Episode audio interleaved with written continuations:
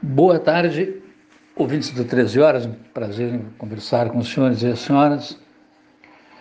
Leio aqui que o, alguém né, desse caso aí da Boate Kiss, seguramente um dos réus, ou todos eles, ou os advogados desses réus que estão presos agora, alguém teria representado o ministro Luiz Fux né, eh, na Comissão Interamericana de Direitos Humanos uma representação internacional, portanto, contra o ministro-presidente da Suprema Corte Brasileira sob a acusação de que ele teria violado os direitos humanos quando daquelas, daquelas duas decisões que proferiu e que, ao fim e ao cabo, resultaram na prisão imediata dos quatro acusados daquele, daquele, naquele caso lá da Boate Kiss.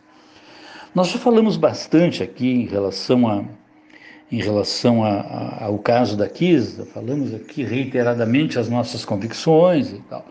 Mas, claro que aquela decisão do ministro Fux, é? ela, pelo, por, por, emblemática, ela evidentemente que despertou no, no mundo jurídico nacional uma espécie de perplexidade, assim, não é? Uma coisa muito grave, porque, ao fim e ao cabo, o ministro acabou proibindo o Tribunal de Justiça do Rio Grande do Sul de conceder uma ordem de habeas corpus.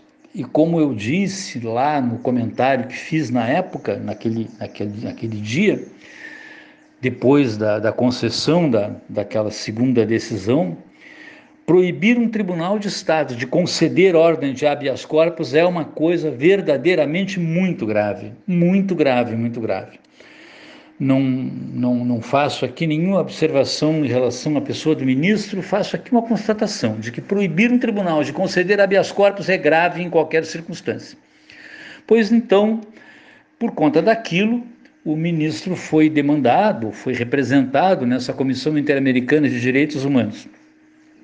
E leio também, porque disponibilizado né, nas redes sociais, uma, uma nota pública firmada aí pela presidente do Conselho Nacional de Procuradores de Justiça.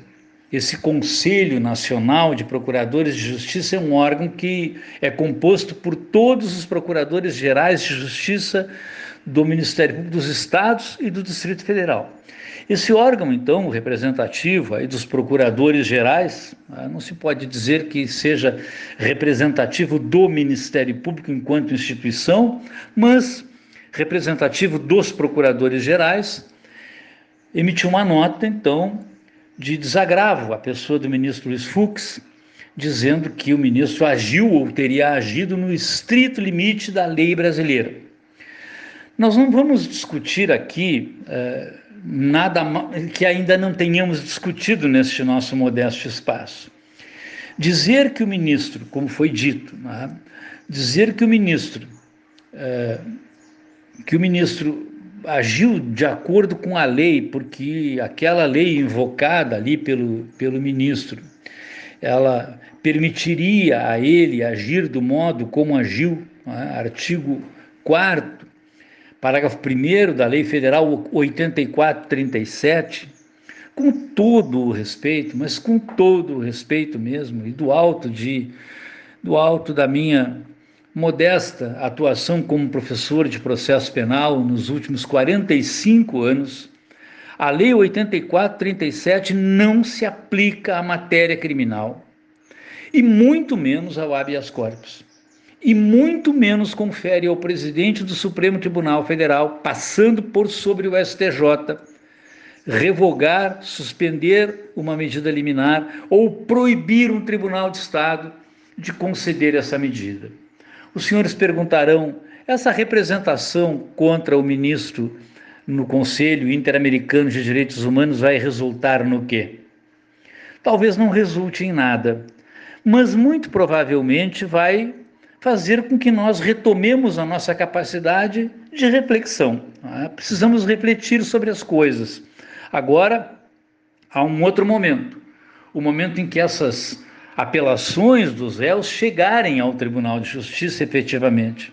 E aí abre-se mais uma vez uma hipótese prevista expressamente na lei brasileira prevista expressamente no parágrafo 5 do artigo 492 do Código de Processo Penal. A permissão para que o relator, no âmbito do Tribunal de Justiça, suspenda a medida de prisão. A, a, a, a, representação no Conselho lá dos Direitos Humanos vai ter impacto sobre isso. Se o Tribunal de Justiça conceder esse benefício aos acusados, nesse momento não será um habeas, não será uma liminar, não será nada, será uma providência autorizada pelo Código de Processo Penal. O ministro Luiz Fux vai voltar a proibir e aí proibir com base em que lei? É muito delicado e muito penosa para o Brasil essa pendência toda aí da Boate Kiss. Vamos esperar que tudo isso se resolva do melhor modo possível para o bem da democracia e para a segurança de todos nós. Muito obrigado, tenham todos um bom Natal.